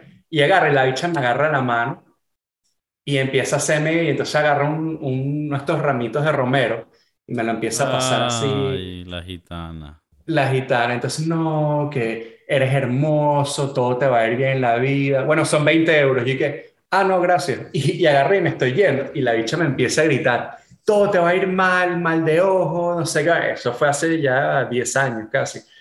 Pero, y me ha ido bien. Así que esa gitana, mamá hueva, hija de puta. Y seguro, a, y seguro a ella le dio COVID y se murió por Y se mamá. murió por hija de puta. Pero por, sí. por, eh, por eh, joder a los demás. ¿No cerveza sour? eh, Ajá, desayuno. Salud, hermano mío. Saludos. El bro. Todavía no le hacemos eh, comercial a la. No, sin comerciales, porque hasta que empiecen a pagar es que el podcast de Kiko cuando explote van a decir, coño, hubiéramos hecho una campaña temprano. Hmm. Ya los números cambian, papi, los números cambian. Cada episodio está subiendo más lo que la gente tiene que aportar para hacer el- su comercial, ¿no? Cada episodio nuevo sube 5 mil dólares la, Bueno, el estamos en- mensual. Estamos en rango Super Bowl comercial. Cada año sube un millón. Cada Claro. episodio sale. Está bien, está bien. Un millón de copias, un millón de copias obligado. Obligado. Joder. Mira, eh, aquí pusiste un tema que me parecía interesante. Que dice, ¿tú crees que uno tiene la decisión en sus manos de ser pobre? ¿Eres pobre porque quieres o porque, porque bueno, porque la vida te lo, te lo impone? ¿Tú qué piensas de esto? Yo creo que es flojera. O sea, es, Hay gobiernos que te están dando ventajas que no te están dando ese empujón para tal vez eh, salir adelante. O sea, te están haciendo la vida muy fácil para poder vivir en tu casa, eh, aportar lo mínimo a la sociedad, ser un come mierda. Tal vez no un come mierda, pero ser una persona que literalmente no estás aportando nada a la sociedad, nada a la Parásito. ciudad, nada- un parásito. Y bueno, nada, te estás aprovechando de, de ciertas situaciones, ¿no? Y, y, coño, eso lo pensé el otro día de, eh, en San Francisco o en California en general, hay mucho, muchos homeless, mucha gente de bajos recursos que viven del gobierno o, o del Estado. Y entonces, mucha, o sea, parte de la razón por la que todo aquí es muy caro, aparte de los taxes, pues, es porque sabes que los taxes que estás pagando aquí está yendo también a, a, a esta gente que tal vez no quiere trabajar. Y trabajos hay, o sea, nosotros ahorita estamos buscando cinco posiciones diferentes en el restaurante, o sea, trabajos hay. Pero creo que lo de la, la pandemia nos ayudó más gente se quiere quedar en sus casas, eh, más gente quiere vivir el gobierno. Y entonces esa, esa fue lo que me hizo pensar en, coño, uno, uno quiere ser pobre o debajo de recursos simplemente por vivir del gobierno y, tenerla más fácil y, no ocuparte de, nada, ¿no? ¿no? ¿no? tener algo, un hope, o sea, tener, tener algo a qué mirar, eh, subir, no sé, trata de mejorarte a ti como una vida y, no sé, no sé. Hermano mío, es, un tema muy, muy interesante, ¿eh? porque, y esto lo hemos hablado, bueno, en este y en el podcast del Prosky Duro es en inglés, hemos tocado el tema este, porque hay un estudio, no sé, bueno, no voy a decir que es un estudio porque no sé si esta vaina se hizo, pero hay una creencia dentro de economistas que si tú le, que si, si, si todo el mundo tú le quitas todo el dinero que todo el mundo tiene, sus propiedades, todas sus cosas. Lo dejas como quien dice en cero. Y a todo el mundo le das 25 mil dólares para empezar. En cinco años, la misma gente que era rica antes va a ser rica y los mismos que eran pobres van a ser pobres y los mismos que estaban en el medio van a estar en el medio. Entonces, esto es un poco un argumento contra la tendencia progresista liberal, bueno, liberal en el sentido de Estados Unidos, ¿no? Porque liberal en Europa un poquito diferente, pero progresista izquierdista de que, por lo menos en Europa, tú te mueres y quieres dejarle una herencia a tus hijos, el gobierno se queda con la mitad de un dinero que ya te cobró impuestos, ¿me entiendes? Entonces, es como que es como que ellos están tratando de que cada, cada generación empiece de cero. Y si tu papá tenía mucho dinero, él no tiene el derecho de pasártelo a ti. Tú tienes que empezar de cero otra vez. Y a la final, lo que, lo que, lo que dice este argumento de los 25 mil dólares es que por más que tú le quieras quitar a los ricos para darle a los pobres, el que es pobre va, a manejar su, su dinero de una manera pobre, pobremente. Y el que tiene dinero, bastante dinero, va a manejar el dinero de una manera inteligente y todo va a, llegar a su lugar correcto de nuevo.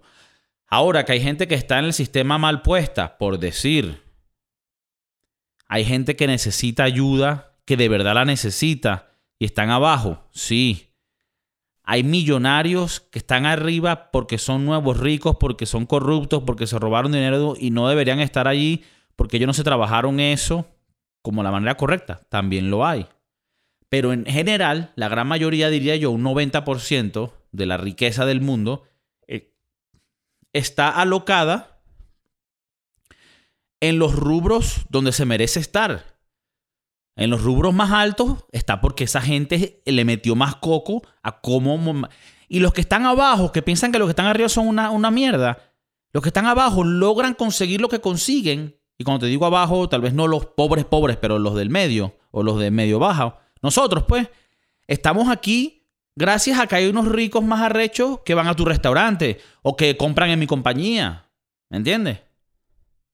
O sea, si tú montas un negocio de vamos a hacer fotos a las bodas, la gente que te va a contratar gente un poquito más billete. O sea, entonces todo es un ciclo donde a mí me da risa cuando la gente, ay, los ricos son malos. No, mamá, huevo, necesitamos más ricos que quieran ser ricos y crean negocios y, y crean huevonas para que nosotros crezcamos. La gente le tira Jeff Bezos, Jeff Bezos. Marico, gracias a Amazon, sacando la tienda online. yo tengo muchos amigos aquí que trabajan en Amazon, la parte de servicios de web. Marico, eso es una vaina que, que da, en la pandemia especialmente dio para que la gente empezara sus empresas online sin tener la, mínima idea de cómo hacer una tienda online. Todo te lo hacen, todo te lo, te lo setean para que lo que tú tengas que hacer es vender tus huevonas, tus chupones, tus mariqueras y chao. Entonces, lo que quiero decir es que cuando alguien se vuelve rico, en la mayoría de los casos, 90% de los casos, quitando la corrupción y los malditos, es porque crearon algo tan arrecho que cambió el mundo que mucha gente decidió voluntariamente darle su dinero. Porque eso es el capitalismo, el puro, el de verdad, el bonito. Ah, el bonito, el bolivariano. Marico, el capitalismo los dueños somos los consumidores. Nosotros decidimos qué es la demanda de qué queremos. Y va a venir un huevón y dice, vamos a hacer estos cintillos porque todo el mundo los está buscando. Y eso es lo bonito, que hay una mano mágica que va creando productos de pinga. Tú vas para Estados Unidos y lo que tú quieras conseguir lo consigues porque hay gente que lo va a crear. Porque, y, no porque ellos digan, no, yo, creo, yo quiero crear este chupón de este diseño nuevo, porque yo quiero cambiar el mundo. No, porque yo quiero hacer billete. Pero lo bonito es que su propio incentivo personal, de su propio interés ser mejor, hace que los demás, todo el mundo, estemos mejores también. Mágicamente. Tú, Mauricio, quieres montar un restaurante porque tú quieres hacer, bueno, billete y, vivir bien y hacer tu pasión. Pero eso va a crear, sin querer queriendo, que crees un lugar donde vaya gente a tener experiencias mágicas. Entonces, para mí todos ganamos. Aquí no es como que, no, si hay un rico, entonces hay unos oprimidos acá. No, huevón, yo creo que todos ganamos. Esto no es como que hay una pizza limitada y si yo me como una mitad, ustedes no tienen más. No, hacemos más pizza, vamos a hacer miles de pizza, huevón. Y que todo el mundo tenga billete, no joda. Para erradicar el problema del mundo, no es que dividamos el dinero, no, no, es que todo el mundo tenga billete. Que todo el mundo tenga billete. Hay que erradicar la pobreza. Ahí es donde uno dice, eh, los pobres son pobres porque quieren, entonces, porque hay viabilidad, o sea, hay caminos donde puedes llegar a hacer algo, como tú dices, en un país como este, donde puedes inventar cualquier vaina y puede que la pegues, pero no, no hay ese movimiento, ¿no? Más, o sea, el problema aquí de, los, de los, la, gente de bajos recursos es, grave. Pero como te digo, hay demanda por trabajo. O sea, como te digo, nosotros estamos buscando cinco posiciones diferentes en el restaurante. O sea, y, y llegamos a un punto donde decimos, no necesitamos la experiencia. Yo no necesito que Kiko haya trabajado lo que, 10 años. Lo que necesitamos es que no te metas perico. y, si te lo metes y haces bien tu trabajo, chévere, te No hay peor tampoco. Erga, échale no están los estándares. Eh, los estándares han bajado muchísimo. Sí. Pero, eh, te digo, nosotros ahorita tenemos tres o cuatro personas en el restaurante que no tienen ningún tipo de, de background en la cocina. De hecho, fueron, eh, fue gente que trabajó hay una chama que trabajó en, en, Facebook y otra en Google que ahora están trabajando en la cocina, que ganan 10 veces menos lo que ganaban antes. Hay uno que trabaja ahí que viene de la cárcel y la única vez que usó un cuchillo fue, fue para matar al con el que vivía en la cárcel. Entonces, a ver, causado un cuchillo para rebanar vegetales, no. Mira, Mauricio, ¿y mm. tú crees que la solución... Ajá. No, no, eh, cuando fui a Miami fui al restaurante de una amiga y ella me dice, no conseguimos a nadie y tengo un carajo que me está trabajando que tiene un grillete. Que el carajo a las 5 de la tarde tiene que estar en su casa. Ajá, eso es un ankle bracelet. Estos son estas personas que tú estás preso en casa y tienes un aparato electrónico en el pie que le, indica a la, gente correspondiente ¿Dónde estás? Un GPS. dónde estás. Un GPS, claro. Y te dicen, ok, tú puedes ir a trabajar eh, de 7 de la mañana a 5 de la tarde, pero no puedes ir a, por ahí, no puedes ir a, a la vuelta, a turistear. ¿Tú crees que la solución pudiese ser que le bajen un poco a las ayudas para que la gente se sienta presionada a buscar trabajo y terminen agarrando los trabajos que hay? Porque para mí hay un balance que es coño y madre, porque hay gente que de verdad necesita esa ayuda para que salgan adelante y poco a poco ya después ellos van a salir del sistema y quieren echarle bolas, pero hay otros que se van a quedar en el sistema hagan lo que hagan. Entonces, por eso es que yo pienso que tiene que ser un sistema que te incentive a salir del sistema. Entonces, te voy a dar un ejemplo. En California y en muchos estados, y corrígeme si y el que me quiera corregir, si tú trabajas para el estado de California y escuchas el podcast, corrígeme, huevón. Si tú tienes una ayuda del gobierno por, por no tener trabajo, al tú obtener un trabajo, te quitan la ayuda del gobierno. ¿Verdad? Entonces digamos que la ayuda del gobierno eran 3 mil dólares al mes. Y el nuevo trabajo van a ser 4 mil dólares al mes. Hay mucha gente que va a decir, no joda, si me pagan 3 mil dólares al mes por no trabajar y por trabajar me van a pagar 4 mil dólares al mes, yo me quedo con los 3 mil, no trabajo y aparte ahorro porque al final iba a gastar real en ir para el trabajo, la gasolina, el seguro del carro, bam, bam, bam, bam. Ok. ¿Qué digo con esto? Y así es como funciona. Estás incentivando a que la persona no quiera salir del sistema. El sistema está, es casi que el sistema está diseñado para que te quedes en el sistema. Porque sería, tienes que ser muy huevón para querer salir del sistema con esas condiciones. en un condado de un estado en Texas, creo que no sé dónde exactamente fue. Y no tengo los datos y aquí en el podcast de Kiko no es que somos un podcast científico, weón. Si me quieres creer, créeme. Si no, no. Sabe mierda. Pero hicieron una, una prueba. Ellos dijeron, tenían más o menos un sistema como este, en donde si tú conseguías un trabajo ya no tenías los beneficios que te estaba dando. Entonces había mucho trabajo, muchos señales de se busca gente, se busca gente, pero la gente no aplicaba. Hicieron una prueba en el condado. Vamos a hacer esto. Si estás en una ayuda y consigues un trabajo, por el siguiente año te vamos a seguir pagando la mitad de la ayuda. Te lo pongo en número. Si el trabajo te paga 4 mil y te van a seguir pagando la, mitad de la ayuda, que antes eran 3 mil, la mitad de 3 mil es 1500. 1500 más los 4 mil del trabajo son 5500 que te vas a meter al mes.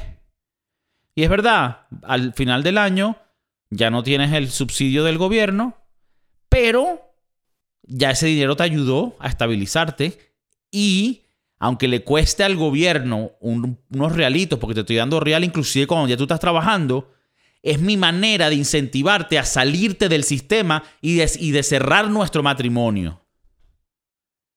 Entonces ves como un caso parecido con un cambio muy sutil en el incentivo puede hacer unos cambios increíbles en cómo la gente se mueve y, hacen las decisiones que tienen que ver con este tipo de trabajo. ¿Cómo lo ves tú? Lo que dices eh, durante la pandemia aquí fue, o sea, yo le decía a mi novia, no, no vale la pena ir a trabajar porque el Estado me está dando demasiada plata. Pero eh, también, o sea, está en mí en mi forma de ser, en decirlo. O sea, yo tampoco quiero ser, como dijiste antes, un parásito, eh, vivir del Estado y vivir de mi novio. O sea, tengo que hacer algo con mi vida. Y yo, los primeros tres meses, no te voy a mentir, la plata fue más de lo que yo ganaba. O sea, lo que me daba el gobierno al Estado era mucho más de lo que me daba el... Tú eres marico, yo tampoco, o sea, tampoco vuelvo a trabajar. con, lo que me, con lo que me encanta hacer videos, editar y hacer mi huevona que me gusta. No, ¿verdad? Coño, si estás ganando, el Estado te está dando 4 mil dólares y tus cheques eran 2 mil, 2 mil 500, tú dices, marico, eh, Estado sigue pagando porque esa era la... No te voy a mentir. Eh, ah, pero Mauricio, Mauricio, pero si tú, tú crees que, que, no sé si a, a eso ibas, si a ti el gobierno te hubiera dicho, mira, no, si consigues un trabajo aparte de tu sueldo del trabajo, te vamos a seguir pagando por un tiempo la mitad de, de lo que te estábamos dando. Me, parece, me parece demasiado buen incentivo. O sea, antes me daban. ¿Tú crees que yo puedo poner esto en un plan y tirarme a presidente? El primer presidente, el primer presidente estadounidense que no nació ahí y que no sabe hablar el idioma correctamente. Coño. Yo votaría por ti. O me tiro para presidente del, de la ONU, de la OTAN. No, pero marico, yo que soy un pedazo huevón que está aquí fumando, esto es todo legal. Coño, y te, estoy dando esta idea, huevón, que con esto lo resuelve. Mamá, huevo, incentívalo a que él quiera salir del programa, no lo incentives a que se quiera quedar. Bueno, aquí en California hay incentivos para que te quedes en ciertos programas. Aquí hay un incentivo donde el gobierno provee a los drogadictos con agujas limpias. Y aparte te dan un celular eh, de... Para que llames al dealer. Eh, para que llames al dealer. Lo peor es que es una vaina que... Sí, pero, pero bueno. Bueno, ahí, podemos, vamos, a debatir, vamos a debatir. Termina. No, no, eh, yo me quedé loco cuando llegué a California y habían pancartas donde decía ve hasta el sitio de, de la ciudad donde ellos te van a proveer con agujas limpias para que no estés eh, rehusando o, pasándote las agujas. ¿Sabes lo que pasa, Mauricio? Que ahí cambia un poco porque lo que pasa es, por un lado, con las jeringas limpias, les evitas una sobredosis. Que yo sé que en algunas personas dicen, coño, pero con la sobredosis ya salimos del bicho. Sí, yo entiendo.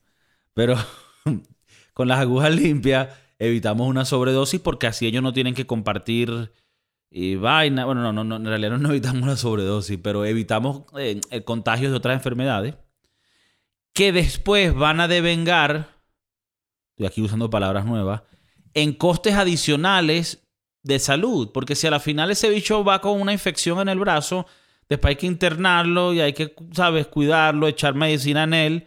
Cuando debería estar echar medicina al bicho que está estudiando, hay que echárselo a este.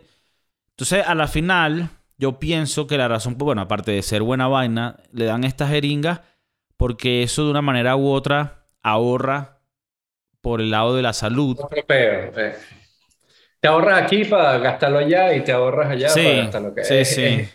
Pero al final entonces siempre estás metido en el mismo peo, porque no vas a salir de uno. Sí, pero bueno. Mauricio, no los puedes matar, ¿sabes? No los puedes meter a todos en un hueco y, y prenderles fuego, ¿me entiendes? Coño, a mí eso nunca se me ha ocurrido. No, no, a mí, a mí en mi vida se me ha ocurrido un plan de esos donde, ¿sabes? De una manera tan rápida y eficiente acabes con todo lo malo. Nunca se me ha ocurrido, pero, pero bueno, sí, eh, son, hay gente que es mm, sádica y piensa que eso puede ser una manera muy eficiente de resolver este peo.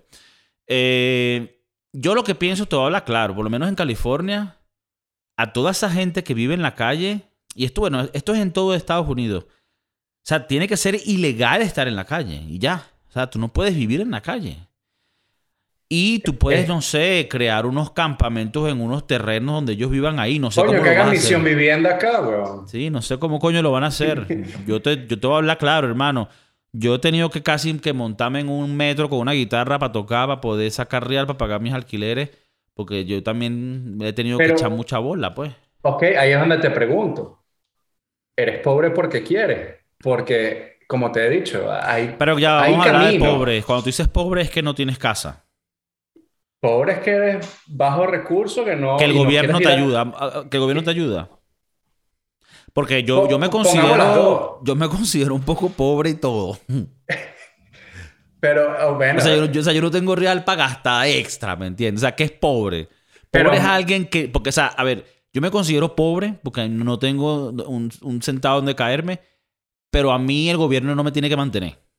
El gobierno no. Es más, yo mantengo el gobierno y si hijo de puta me quitan coñazo de, de- de impuestos. Entonces, ¿a qué definimos como pobre? Gente de la calle que simplemente no quiere ir a trabajar. o sea, Pero habla claro, mamá no huevo. quiere- Homeless people. O, pobre people. consideras a alguien que tenga una casa, pero que el gobierno le da muchas ayudas. O sea, Va- vayamos, vayamos por el camino de homeless people, porque al final son gente pobre. sí, pues, pero, gente- sí, pero, gente- sí, pero cre- creo que, y no por querer defender a unos a otros, sino que creo que son temas diferentes. El que es pobre y vive del gobierno y el que es un homeless, que aunque es parecido, eh, el- en el homeless, marico, entran temas de que hay gente loca, weón. Es es que, bueno, eh, sí, la, la verdad es que los hombres de aquí tienen peos, pero ¿por qué son los peos? Por las drogas. Y entonces lo han dejado todo por conseguir las drogas, entonces eh, aquí les llaman los tweakers.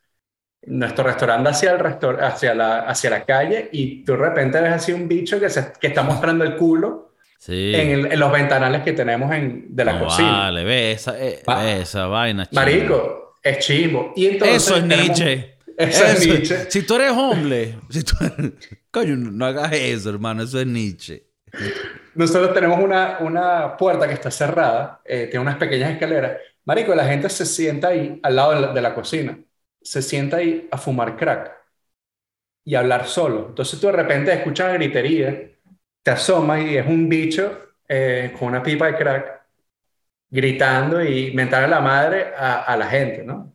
O a lo que tenga en la cabeza. Es, es bastante, es bastante fuerte. No, no, y que tú no sabes, o sea, tú, tú dices, bueno, si el bicho ma- me medio ataca y yo le agarro coñazo, este bicho está loco, o sea, eh... Yo, yo, yo te voy a hablar claro, Mauricio, yo no va, no va a entrar más en ese tema, no porque aquí nos, nos censuremos, porque aquí en este podcast censuras muy poco tenemos, pero es porque es que yo no sé cuál es la solución.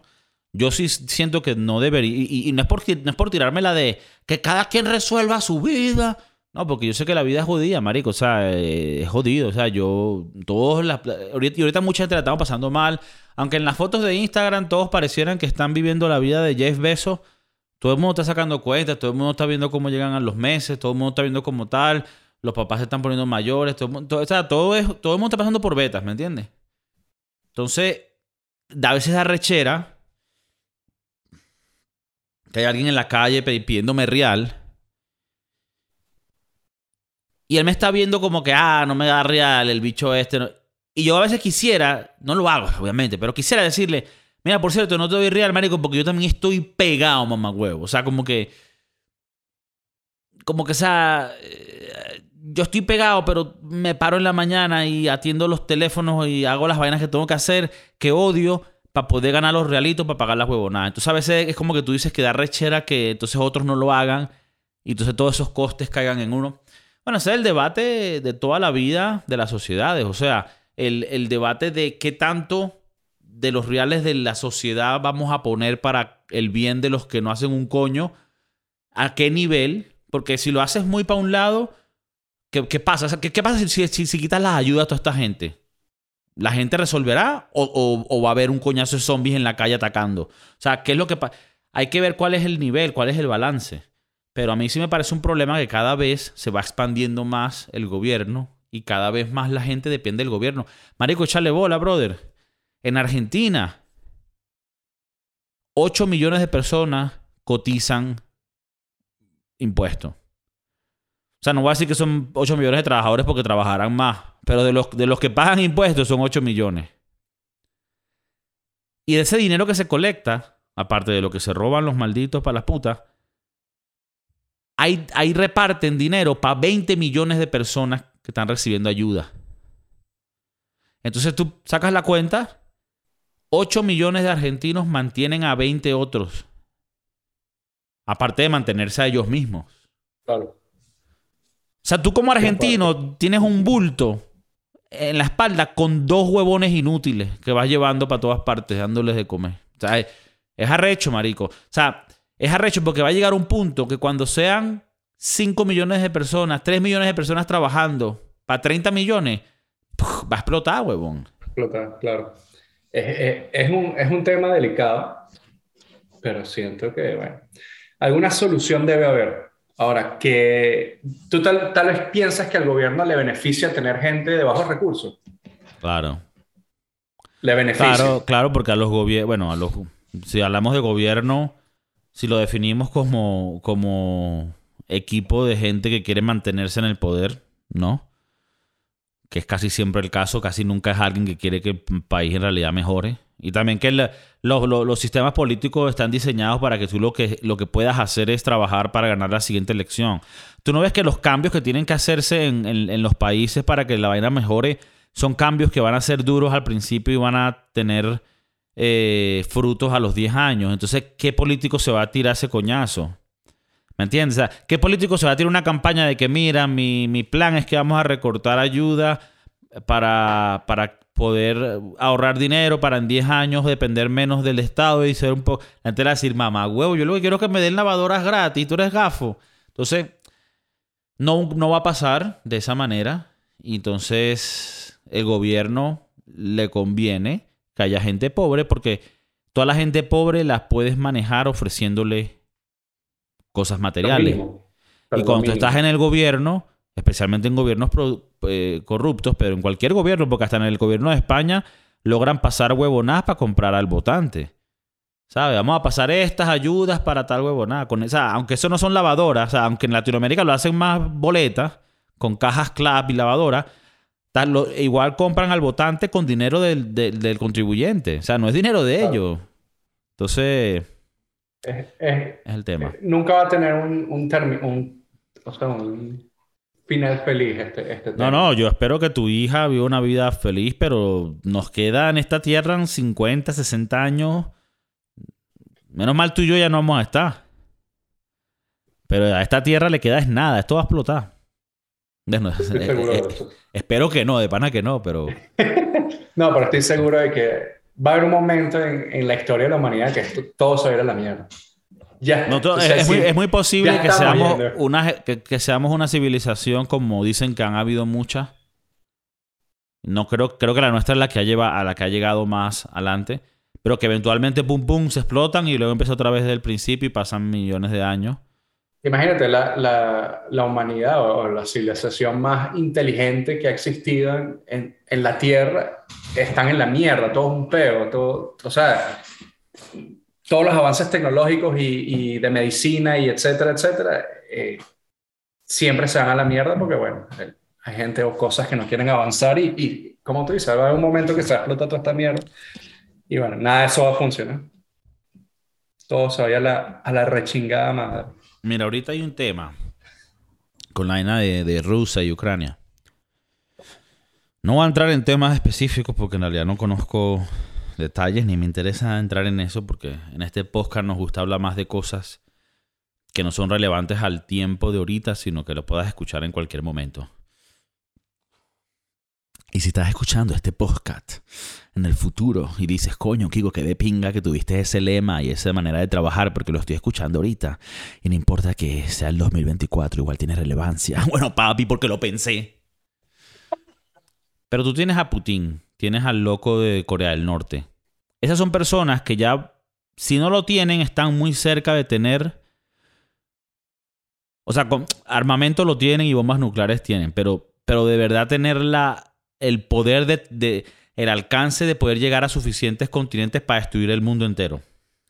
Pero estamos muy cerca, donde ya un país, si se arrecha, dice, mira, yo no puedo ganarles a ustedes, pero puedo destruir el mundo.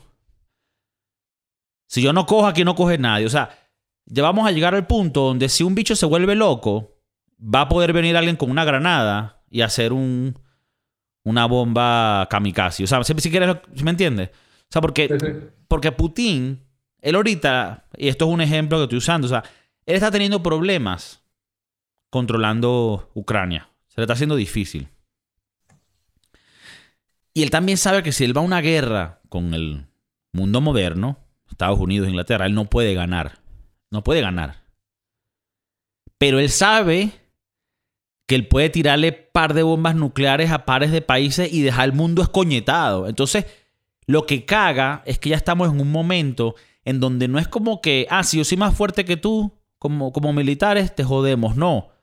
Así seamos más fuertes que tú, tú puedes tirar tu último coñazo con un par de bombas nucleares y después igual así te jodamos, tú causaste un daño que es irreversible, que es muy coño de madre. Entonces, es posible que el mundo se acabe y que toda esta mierda deje de existir. Pero bueno, vamos a ser positivos y pensar que, en el futuro nosotros y las generaciones que vienen de nosotros podamos llegar a, un tipo de pensamiento donde podamos unirnos y ser más ser más razonables, ¿me entiendes? Ser más razonables, o sea, de que seas de la izquierda a la derecha, no importa, pero que cuando vamos a hablar de cosas, los dos tengamos lógicas, ¿me entiendes? O sea, tú eres una persona que, Tú tal vez estás más a la izquierda que yo políticamente, pero ves un problema en California donde hay gente que hay muchos impuestos, hay gente que recibe dinero que no debería, hay mucha gente sin vergüenza. Y tú lo dices, y está bien. O sea, que estés de la izquierda no solo no significa que tú no puedes hablar mal de los planes sociales.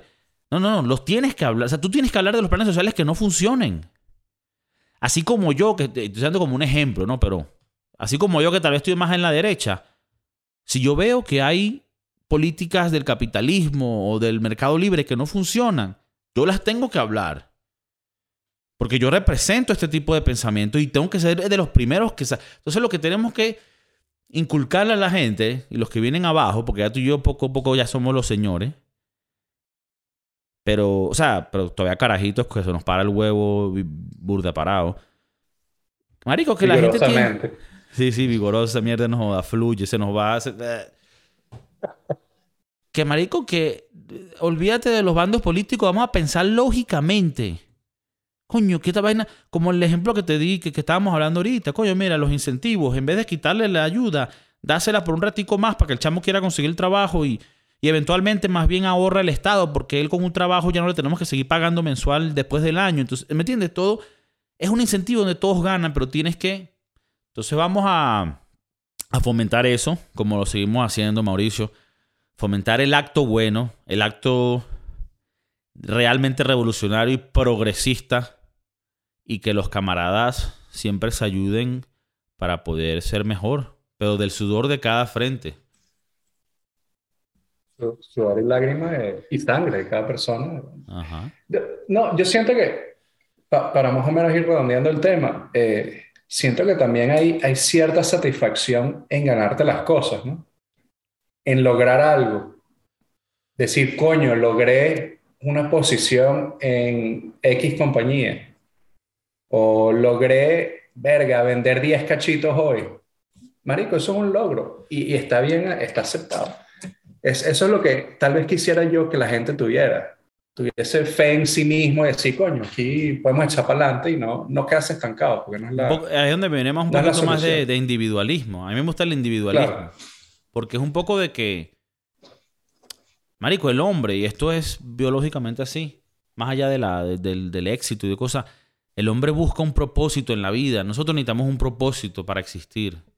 Y si tú no eres, no tienes ningún propósito, ¿sabes? Nada más mantenerte a ti mismo. Yo, siempre se lo digo a la gente, que tú tengas un trabajo de McDonald's, sea lo que sea. Yo cuando llegué a España yo quería trabajar en Taco Bell porque a mí me encanta Taco Bell y quería comer Taco Bell todo el tiempo. Si tú te ganas lo suficiente y trabajas y te pagas tu donde vives, tu comidita y tu vaina, ya tú eres un ganador. Que, no, que no seas una carga. Eso para mí se merece un respeto, pero increíble. Que, no seas como, como eh, la gente esta que el tío Martínez. el, tío el tío Martínez yo creo que es... No, el tío, Martínez, el tío Martínez vive de la familia. La gente esta que llegó a casa de los otros que lo A casa de tu... Es, como que eres una carga, Eres una carga porque no estás trabajando. Te estás tomando tu tiempo en, en ver cómo es la situación y eres una carga para esa pareja que te está ayudando y, es peludo, ¿no? Y me imagino que el chamo y la chama, cuando se consiguen su apartamentico, verga, será un logro para ellos. Porque salieron de, de casa de, de, alguien prestado, ¿me entiendes? Pero, coño. No, no, bueno, hay muchos planes que son así, pues, de gente que de verdad necesitan una ayudita. Mira, déjame dormir en el, en el sillón de la sala por un mes y siguen, pero hay muchos casos, por eso te digo, no acepten a gente en su casa. Ese consejo hay gente que se aprovecha, se aprovecha. Aprovechan y luego van seis meses y tú dices, mira, mano, y entonces, no, mano, es que no me ha salido el asilo. Nada, huevón. ya falta poco, ya falta poco. Pues sí, don Kiko, es, interesante. No toda, la, no toda la vida, o no todo en, nuestro, en nuestras conversas tienen que ser de comida y, y chistecito. A veces podemos caer en algo un poquito más serio. Coño, no joda, aquí lo que hay es pura sabiduría, puros pelitos blancos. A mí no se me nota porque ahorita me afeité. Coño. Pero no, no, no, sabiduría y hay que, hay, que seguir fomentando la. Don, don Mauro, tú sabes que aquí no es solo risita, perico y sazón, sino que también le metemos a la literaria y el intelectualismo menor. Tratamos, y como le, de Tratamos de aportar algo diferente, creo yo. Claro. Y como le dije al, como le dije al pana del autobús ese que me iba a robar, mano, vengo el trabajo burda molido, no jodas. El carajo me vi que, no, te entiendo, convive. hay, hay, que tener calle, ¿me entiendes? Y salí, para salí por la vida y mira, antes de terminar el podcast, esto un poco de la calle. Tú sabes que la gente que es rica, que nace con, ¿sabes? En casas de rica, ellos tienen ciertas ventajas porque bueno, van a los colegios más de pinga, pueden, pueden empezar sus carreras de temprano, como tú y yo no pudimos. Porque tal vez tú no tienes problemas de que no, me tengo que mudar del país porque no, no, no. Usted de carajito lo mandamos para Francia, usted estudió, ¿sabe? Ingeniería o lo que sea, o bioquímica, bueno, nada. Entonces, no Como quien dice, te optimizaron tu vida para que lo hicieras todo perfecto, ¿verdad?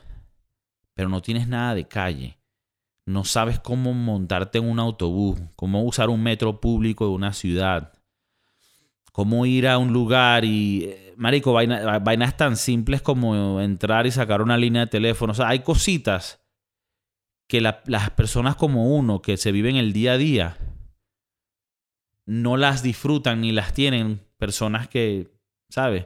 El otro día me vi una película de la princesa Diana y mostraban la vida de los... Bueno, también esto es una, exagera, una exageración, ¿no? Porque estamos hablando de la, de la familia real. Pero, o sea, ellos no saben cómo hacer nada, cómo ir a un mercado y comprar pan, o sea... Esta, esta gente alejada de la realidad. De la realidad. esa gente vive una realidad diferente.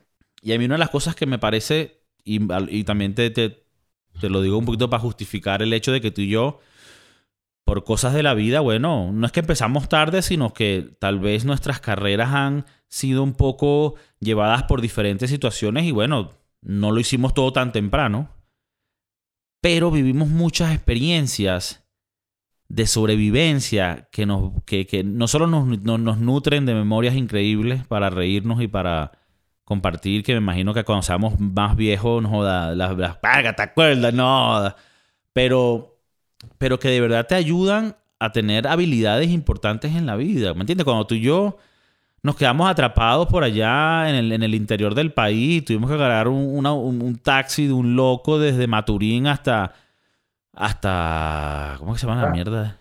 Gran Sabana, yo qué coño sé. No, la, no, la Gran Sabana no, allá Hasta Puerto Ordaz, güey. hasta Puerto Ordaz, que casi nos matan. O sea, son vainas que te, que, que- que- que te dan esa, esa llaguita, ¿no? Llagui, como que esa, ¿sabes? Esa costurita que te da, coño, esa caparazón. ¿Me entiendes? Cuando yo me vine solo a España, marico, es verdad que hablan español, pero yo aquí no conozco a nadie ni sé un coño. Y en un mundo nuevo eres una hormiguita que te metieron en un nuevo hormiguero y tú dices, ¿cómo? Y, y- y es esa, esa aventura, ese sentimiento de, bueno, vamos a ver qué coño es que es importante. Entonces, para darle un poco de culminación aquí a esto, porque sé que la gente dice, coño, Guico, estoy aquí con el huevo parado, pero no sé para dónde va. Que papi, que, que, hay que dejarnos fluir, hay que calmarnos y que esas experiencias jodidas y coño madres que tenemos en la vida y momentos difíciles que te estamos pasando todo, te van, te, te van a te van a servir en el futuro y te están formando ahorita y dando ciertas habilidades que te van a, a venir muy útiles en el futuro no tan lejano. Así que quiero que, que agarren un poquito de, de sonrisa hoy, un poquito de alegría, que estén felices de haber escuchado este podcast, haber escuchado a Mauricio que, que volvió con nosotros de- después de unas vacaciones bien merecidas a Venezuela, digo a Miami. Y, y nada, pa- papi, gracias por, por, por tu, bueno, bueno, te digo gracias porque lo aprecio mucho, pero tú estás aquí en todos los podcasts, pero que gracias por nuevamente sin, estar sintonizado y conectado con la radio del podcast de Kiko. Que para mí es un placer estar aquí contigo siempre. Y aparte, bueno, como siempre hemos dicho, tú eres mi hermano y, y bueno, se hace lo que se puede. Salir Se de la pobreza, sí. Sí, sí, claro que sí. sí. Eh, ser pobre, Nietzsche. Querer ser pobre, Nietzsche. Nietzsche, ok, ¿Ok? está bien. Viveza criolla. Nietzsche. Vives aquí ya nichísimo, Nietzsche man. Nichísimo, listo. Nichísimo. listo a, menos que, al menos que vivas en Venezuela, ella es sobrevivencia. Y la necesitas. Pero claro. si eres pero si eres vivo fuera de Venezuela, Nietzsche. Listo, vámonos. Los quiero. Peace. El poca de Kiko, el poca de Kiko.